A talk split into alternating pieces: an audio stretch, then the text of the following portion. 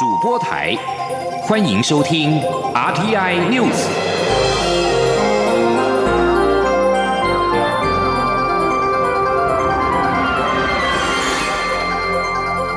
听众朋友您好，欢迎收听这节央广主播台提供给您的 RT News，我是张顺祥。首先把新闻焦点关注到二零二零的总统大选，国民党立委前立法院长王金平今天上午在台北国际会议中心的顶楼正式宣布参选总统。王金平参选的宣言当中表示，台湾内耗许久，未来四年需要冷静、理性跟团结。他相信自己是有经验、有决心、有能力的船长，能够带领台湾往前发展。至于各界关注的两岸论述，王金平表示，两岸关系就是同根生，因此两岸必须合作，否则战争会终结中国大陆跟台湾。央广记者肖兆平的报道。我郑重宣布参选二零二零年。中华民国总统顶着风雨从政四十多年的国民党籍立委前立法院长王金平，与一百名的年轻百工百业代表一起走上舞台，正式宣布投入党内初选，角逐二零二零年总统大选。王金平说：“政党轮替二十年来，社会不断过度动员，已经在世代、阶级、产业与族群间产生对立与仇恨。”进一步造成内耗、缺氧，因此未来四年是台湾最需要冷静、理性与团结的时刻。王金平更以有经验的船长比喻自己，强调他有能力带领台湾成为爱心输出大国，并航向有希望的未来。他说：“我们不应该再陷入统独的争议，在争议的死胡同跟各种假议题的纠葛。”而应该务实面对历史遗留的问题。王金平以“中华儿女本是同根生”形容台湾与中国大陆的关系。他并进一步引用诺贝尔得主曼德拉的名言，表示这为两岸互动点出方向。他说：“两岸必须终结战争，否则战争将终结大陆与台湾。”诺贝尔得主。曼德拉总统曾经说：“想与敌人和平共处，就必须与敌人合作，然后他能成为你的伙伴。”曼德拉总统的这句名言，为两岸的未来指点出一条明路。在内政部分，王金平也点名过去一例一修、能源政策、年金改革等错误施政，阻碍了国家进步。因此，他表示下一步将逐步提出公共政策供社会讨论，以凝聚共识。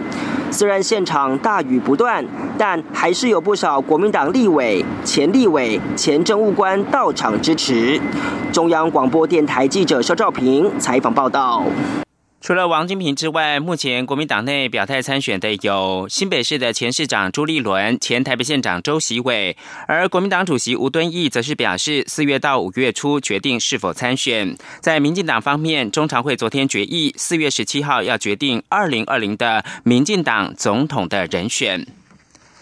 财经焦点：全球主要经济体今年的经济成长率都面临下修的风险。根据经济合作暨发展组织最新的预估，今年全球经济成长率将从百分之三点五下修到百分之三点三。台湾的主计总处也将台湾的 GDP 成长率预测从百分之二点三下修到百分之二点二七。央行总裁杨金龙今天在立法院。备询的时候透露，央行将在三月二十一号举行的今年第一季的里监事会议，如果预测的相关经济的数据跟上一季差不多的话，就没有升息或者是降息的条件，暗示今年第一季不升息的几率相当大。记者陈立信宏报道。经济合作暨发展组织 （OECD） 六号宣布调降今年的全球经济成长率预估，从百分之三点五下修至百分之三点三。且即使全球两大经济体美国和中国最近真的谈成贸易协议，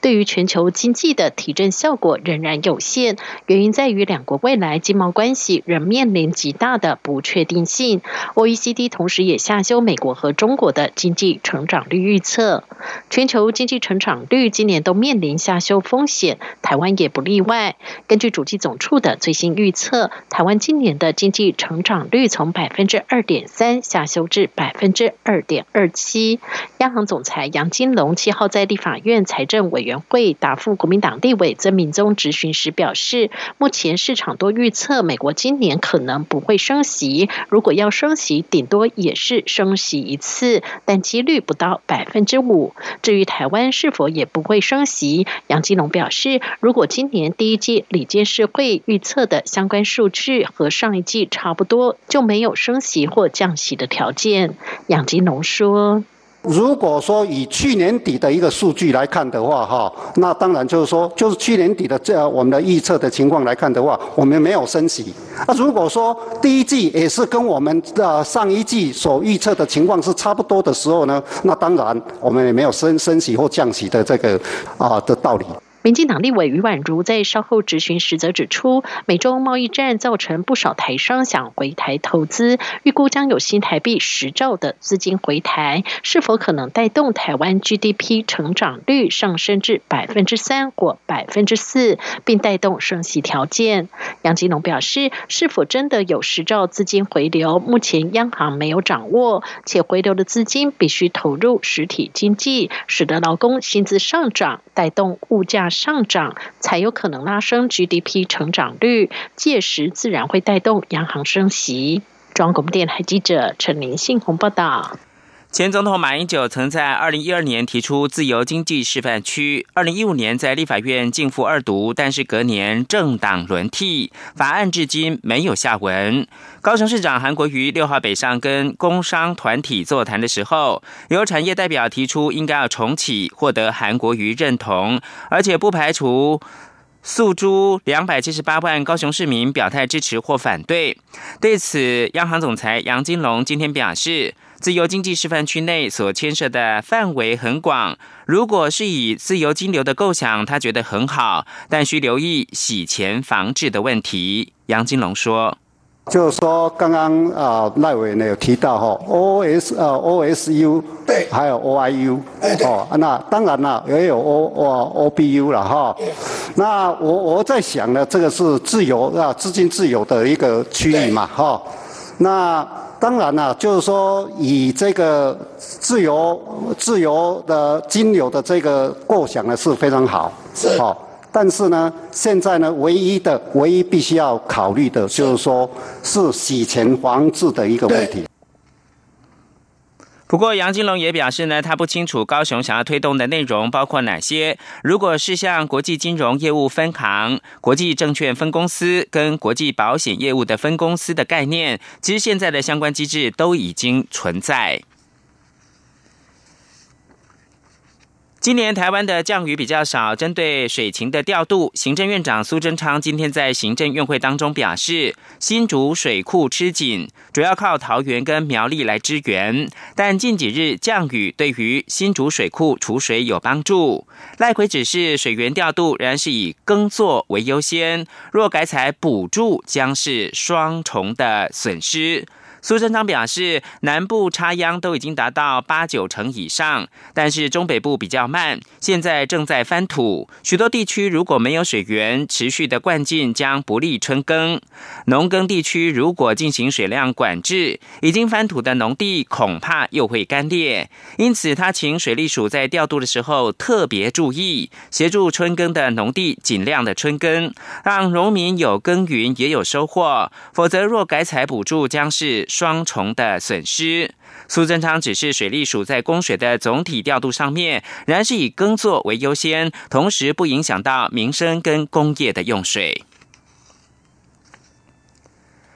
台湾的生育率偏低，有立委提案，中央政府应该统一补助地方办理家庭生育津贴。卫福部长陈时中今天表示，目前没有这样的计划。现行已经有托育育儿津贴补助，可以是政策实行成效之后再进一步讨论。请记者江昭伦的报道。立法院社会福利及卫生环境委员会七号续审《儿童及少年福利权益保障法》部分条文修正草案，陈素月等立委提案表示，我国生育率是全球最低，为提升生育率、解决少子化问题。应由中央政府订定补助办法，一致性补助地方办理生育津贴。相关提案立委指出，目前各县市政府生育补助金额不一，将造成财政困难的县市人口外移更为严重，人口失衡情形加剧，因此应改由中央政府统一办理补助。不过，卫福部长陈时中对此提案持保留态度，表示目前没有这样的计划。陈时中说：“呃，目前是没有这样的一个计划在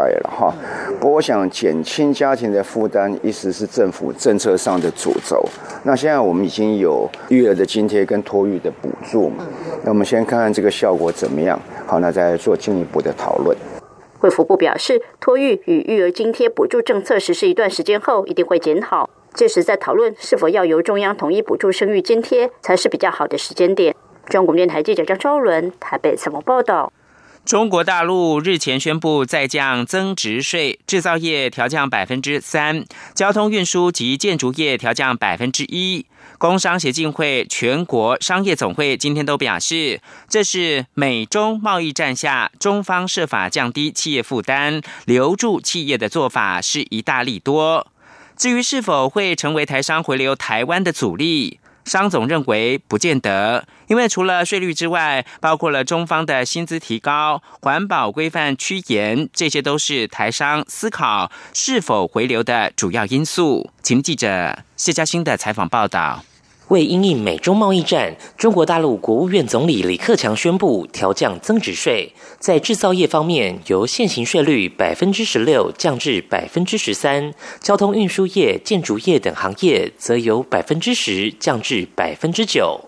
工商协进会理事长林柏峰、全国商业总会理事长赖正义七号皆指出，这对在中经营企业是一大利多。林柏峰表示，中国大陆增值税原本高于全球平均，如今调降是符合国际趋势，减缓美中贸易战对当地企业的影响。商总理事长赖正义则指出，中方此举有助于将企业留在当地经营，但不见得会影响台商回流意愿，因为台商考量的不止税率，在中国经营也面临薪资提高、环保规范趋严等挑战。他说：“真正的冲击到最大的还是薪水普遍的提升，那个对整体的，尤其制造业或者服务业，它的这个成本是增加很高的啊。”所以这个压力比较重，重过于那个提高税的部分。台商想回流，是整体环境的变化。还有环保的问题，不完全只是说中美贸易战的问题。不过林柏峰也提到，除了调降增值税，中方也调降电价一成以及五险一金等社会保险费用，试图将贸易战影响降到最低。这与台湾将银所税调高，未来还可能会涨电价，形成一大对比。中央广播电台记者谢嘉欣采访报道。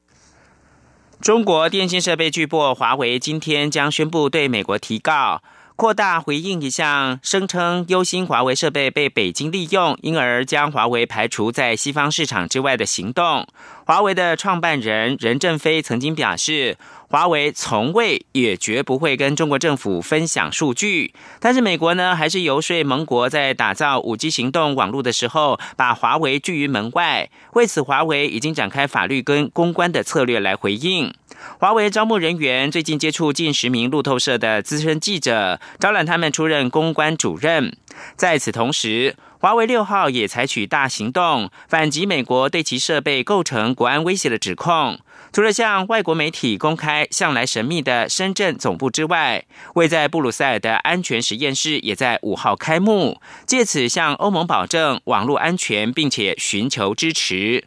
另外一方面，华为的财务长孟晚舟面临引渡听审。六号出庭的时候，朝着听众微笑。法庭外有人是焚烧五星旗，抗议中国政府侵害人权。检辩双方同意，五月八号再决定引渡听证会的日期。最后提供给您是南韩中央日报今天报道，南韩国家情报院表示，在北韩平壤郊区的沙门洞飞弹研发设施，发现到运送车辆的补给行动，而且北韩呢仍是持续的进行铀浓缩的活动。报道引述南韩议员说，国情院五号向国会简报时也证实，在上个月，美国总统川普跟北韩领导人金正恩在越南举行会谈之前，北韩还是持续浓缩铀的行动。以上新闻由张顺祥编辑播报。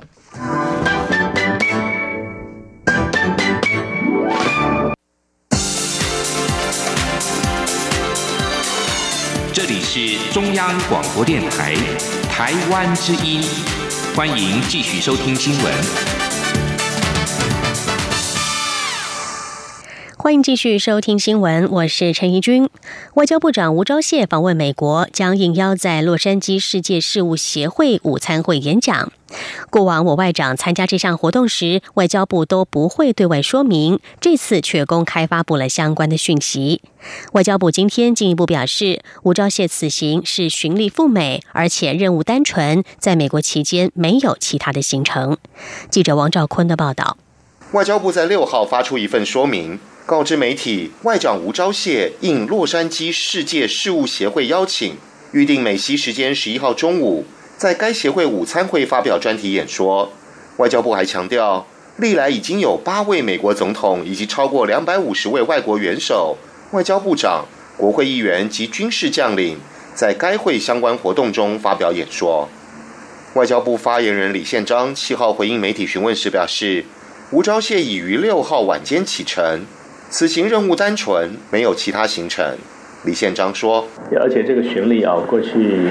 我们前任林部长也曾经到这个协会，也应邀到协会里面参加演讲。此外，蔡英文总统日前接受日媒访问时提出的台日安保对话引发讨论。李宪章再度强调，广泛的安全议题包括网络安全、急难救助、非传统安全等内容。外交部会与日本等理念相近国家，针对广泛安全议题。”持续交换意见。中央广播电台记者王兆坤台北采访报道。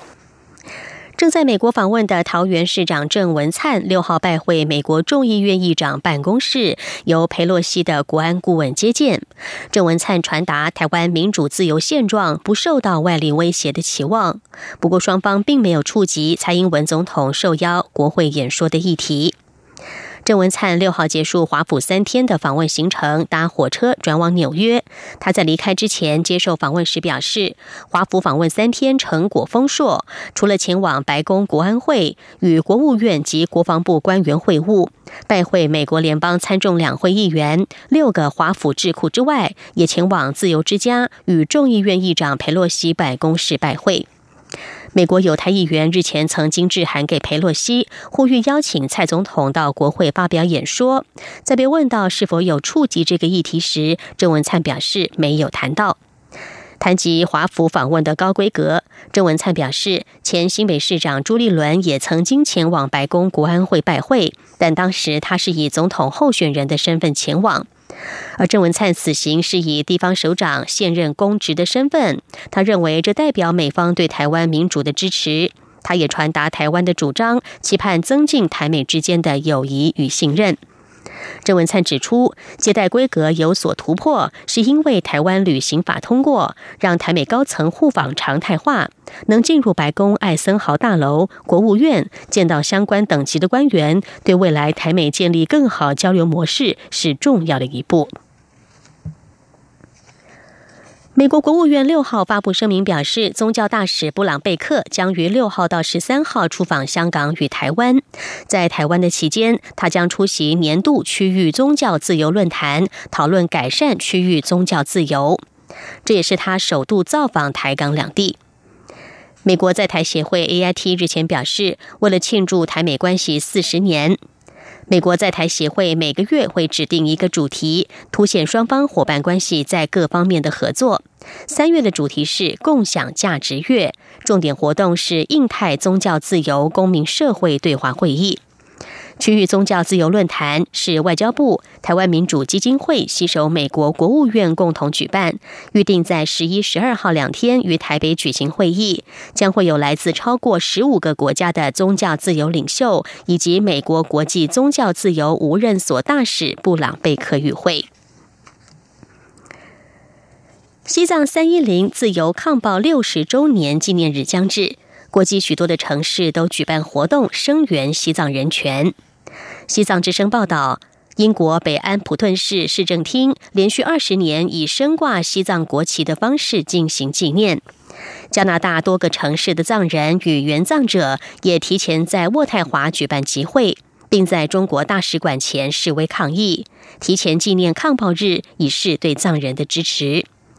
另外，英国国会支持西藏小组共同主席克里斯罗、议员劳顿等四名不同党派的国会议员，还有西藏人民议会议员欧朱索南、英国援藏团体成员与当地藏人，五号都聚集在伦敦西敏寺外的无辜战争受难者纪念碑前，举办献花仪式，提前纪念抗暴日。另外，在加拿大多伦多、蒙特利尔以及温哥华等城市的藏人协会，也联合加拿大全国藏人协会，共同在一号提前纪念西藏三一零自由抗暴六十周年。至于在台湾，藏人藏台人权连线完成了今年最后一次的为西藏自由而骑的骑乘，在台的藏人与支持西藏的多个团体也将在十号举办大游行，并且在今天举行了行前记者会，公布游行的路线。民进党秘书长罗文嘉、时代力量秘书长陈梦秀以及多名立委今天都现身力挺西藏，争取自由人权。他们也呼吁，当台湾有部分人士抛出要与中国签署和平协议时，千万不要忘记西藏的苦难。罗文嘉也明确表态，欢迎达赖喇嘛来台。记者刘玉秋的报道。一九五九年爆发的西藏抗暴运动即将于三月十号满六十周年。为了号召台湾各界关心西藏的人权问题，在台藏人与支持西藏议题的非政府组织将于十号举行大游行。这也是关心西藏的团体第十六次举行游行。主办团体于七号召开行前记者会，公布游行路线，呼吁全世界不要忘记西藏的苦难。Free Tibet! Free Tibet! Free Tibet! Free Tibet! 西藏独立！西藏要独立！西藏台湾人权连线理事长扎西慈人表示，他是流亡的藏人，从来没有去过自己的国家。有鉴于台湾有部分人士已在抛出要与中国签署和平协议，扎西慈人更以西藏与中国签署和平协议后仍遭到中国镇压，导致达赖喇嘛与数十万藏人流亡海外为例，奉劝台湾务必小心。拜托台湾政府，以后跟中共是任何的谈判的时候，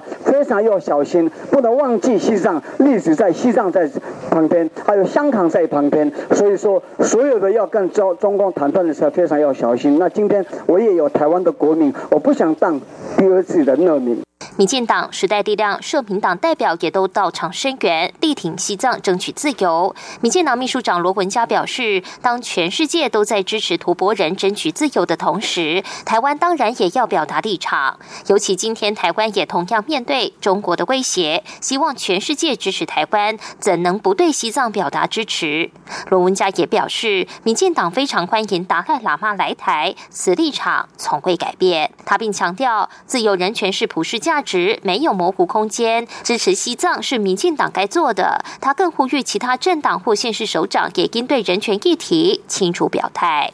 有人诚挚的希望，包含国民党的秘书长也好、主席也好，或是我们台北市长也好、高雄市长也好，可不可以也在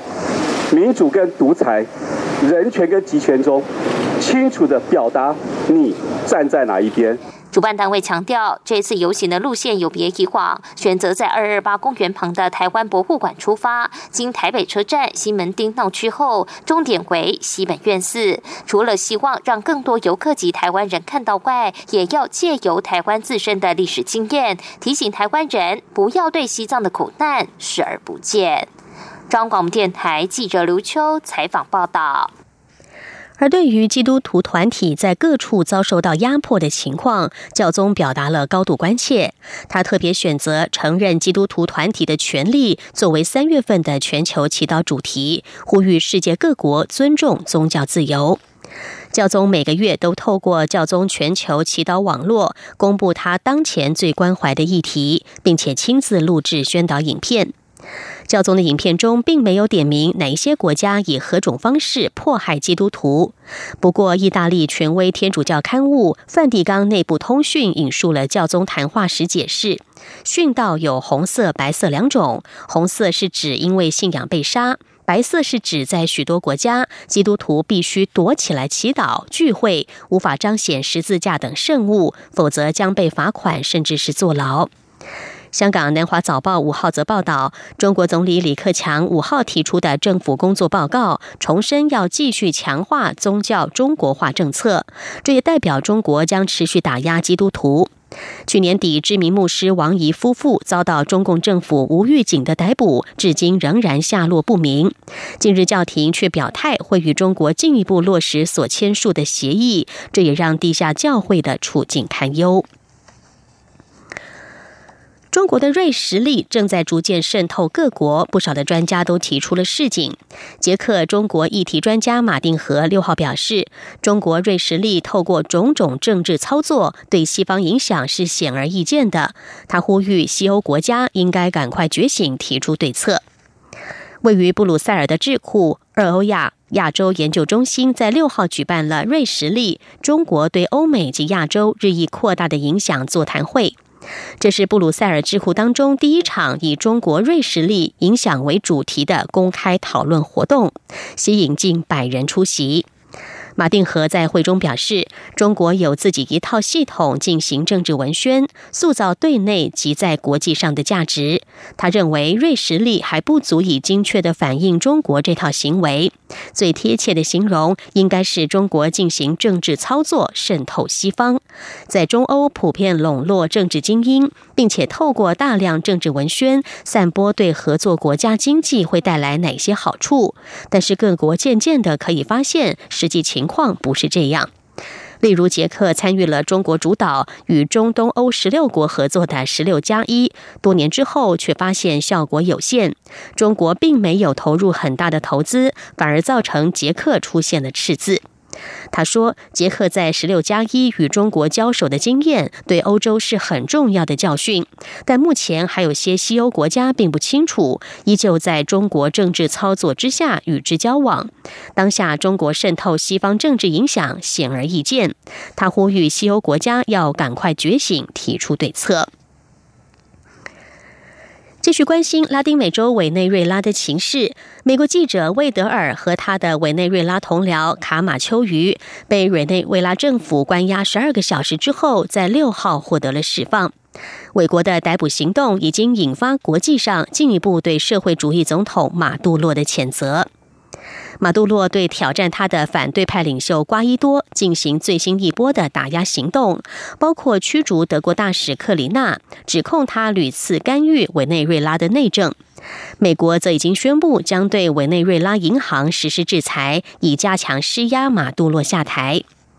在多数西方国家都承认自行宣布为临时总统的瓜伊多是委内瑞拉合法领袖的国情况之下，目前仍然掌握委内瑞拉政府，并且得到军方支持的马杜洛，则声称自己是美国企图引发政变与经济战当中的受害者。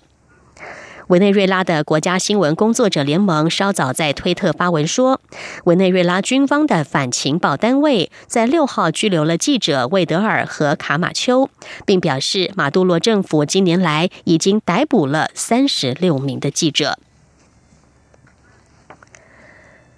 联合国环境规划署六号表示，伊拉克有好几百万条的鲤鱼去年突然死亡，元凶是对人类无害的锦鲤疱疹病毒 KHV。